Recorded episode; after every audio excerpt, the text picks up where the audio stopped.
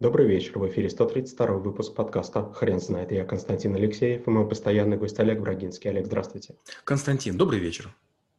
Хрен знает, что такое контакты, но мы попробуем разобраться. Олег, расскажите, почему контакты – это навык? Э, мы по жизни встречаем большое количество людей. Это гиды, переводчики, это таксисты, это какие-то мимолетные встречи. И можно два способа ведения э, вот, э, своих контактов иметь. Первый – это записывать все контакты, как делаю я. Второй вариант – это просто считать, что встреча может не состояться. Чем хорошо записывать контакты? Тем, что через 3, через 5 лет, находясь в другом городе, в другой стране, вы не знаете, к кому обратиться Возможно, вам нужен какой-то, какой-то мелочный совет. И вы набираете один из тех номеров, которые у вас есть. Если вы сумели оставить хорошее впечатление, или дали чаевые, или были вежливы с человеком, или была какая-то ситуация, на которую можете сослаться, вы ему звоните, вы говорите, потом спрашиваете, как вы можете благодарить, и получается, что контакт воспользов... вы контактом воспользовались повторно, и это очень здорово. У меня бывали случаи, когда я обращался к гидам, к таксистам, к садовникам, к курьерам. Опять же, что интересно, бывает так, что звонишь человеку, а он уже там владелец небольшого бизнеса, он уже совершенно другие вопросы решает. Он подрос, и он становится более полезен.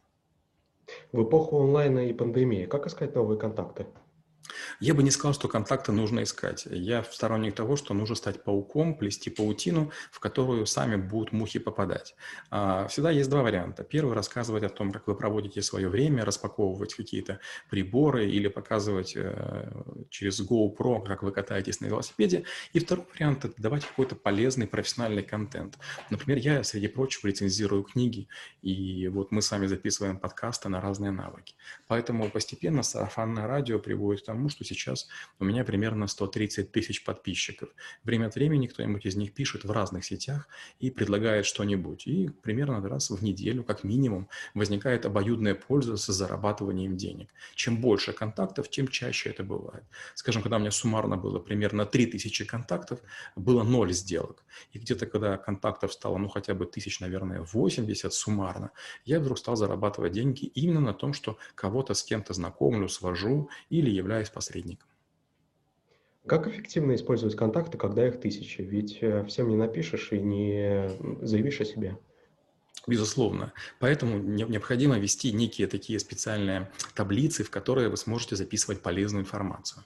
У меня есть таблицы, они, они еще в старом Outlook, я их веду безумное количество времени, и время от времени я вижу, что у кого-то из моих друзей в социальных сетях дни рождения, или они где-то отдыхают, или они вдруг пишут пост, чем они занимаются. Это, конечно, занимает безумное количество времени, примерно до трех часов в неделю, но я прочитываю эти посты, какие-то делаю себе заметки, и потом Потом, когда приходит время, я просто делаю поиск в Outlook, и из-за того, что я же пишу текст сам, поэтому я использую одни и те же примерно шаблонные фразы, я использую одни и те же конструкции, поэтому поиск работает очень неплохо.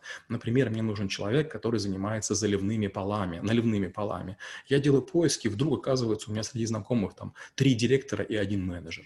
Или, допустим, мне нужны какие-то сложные зеркальные конструкции. Казалось бы, какая вероятность, что такие контакты есть? Тоже два контакта есть. То есть получается, что когда у вас есть отдельно друзья, отдельно подписчики, эта база очень сильно растет. Единственное, да, она требует небольшой проработки, то есть если вы еженедельно не будете, не будете отслеживать дни рождения и посты серии «Я занимаюсь тем-то» или «Я сделал тот, у меня такое-то достижение, такой-то сертификат, такую-то написал книгу», тогда, конечно, контакты работать не будут. То есть контакты – это не только телефон, адрес и способ соединения с человеком, это еще и понимание, как к нему подкрасться, как, как как, как ему по плечу постучать так, чтобы он вас узнал. Каких ошибок стоит избегать в сборе и хранении контактов? В первую очередь не нужно превращаться в пылесос, а, мусоросборник. Много есть людей, которые так или иначе начинают веерно подключаться к разным людям. То есть они ищут не тех, кто полезен, а тех, у кого много контактов. Но чем больше людей с большим количеством контактов у вас есть, тем меньше у вас будет реакции на ваши посты. То есть люди, которые многосоединенные, они не имеют времени на всех реагировать. Они больше пишут, чем читают. Это первое. Второе.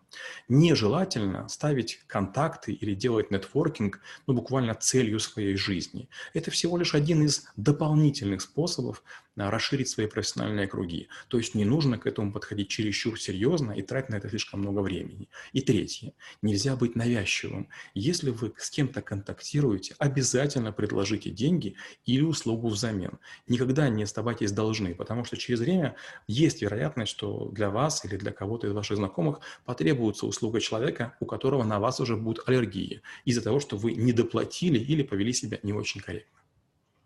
Как вы преподаете навык в школе трэблшутеров? В первую очередь я показываю свою базу контактов. Сейчас мне больше, чем 73 тысячи человек. Э, база работает медленно, как я уже говорил, поиски в ней не очень удобны. И я показываю, насколько она заполнена. То есть большое количество информации занесено. Город, компания, фамилия, имя, отчество.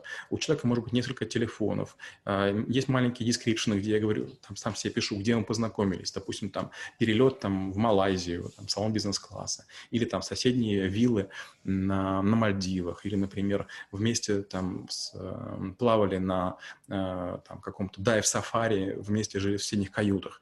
Это очень важно, иметь какой-то якорек, который возвратит человека в то время, когда вот, возможно, вы проводили его вместе, возможно, вы шутились, возможно, вы занимались рыбалкой, возможно, вы отдыхали, ныряли к акулам.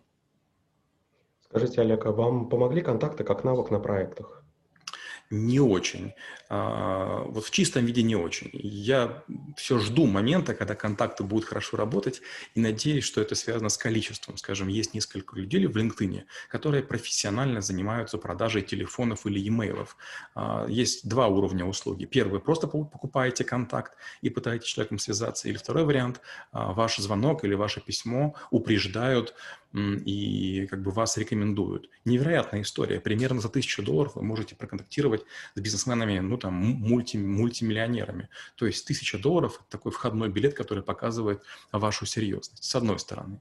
С другой стороны, конечно же, очень часто контакты бывают такие, знаете, случайные, сателлитные или как бы не совсем по вашей воле. А, скажем, несколько раз э, я размещал посты, когда мне нужны были какие-то люди или какие-то специальные виды работ, а, без особой надежды, что кто-то откликнется. Нет, отклик очень высокий, и откликались люди, которых я вообще не знаю. То есть не друзья, а подписчики. Олег, спасибо. Теперь на вопрос, что такое контакты, было трудно ответить. Хрен знает.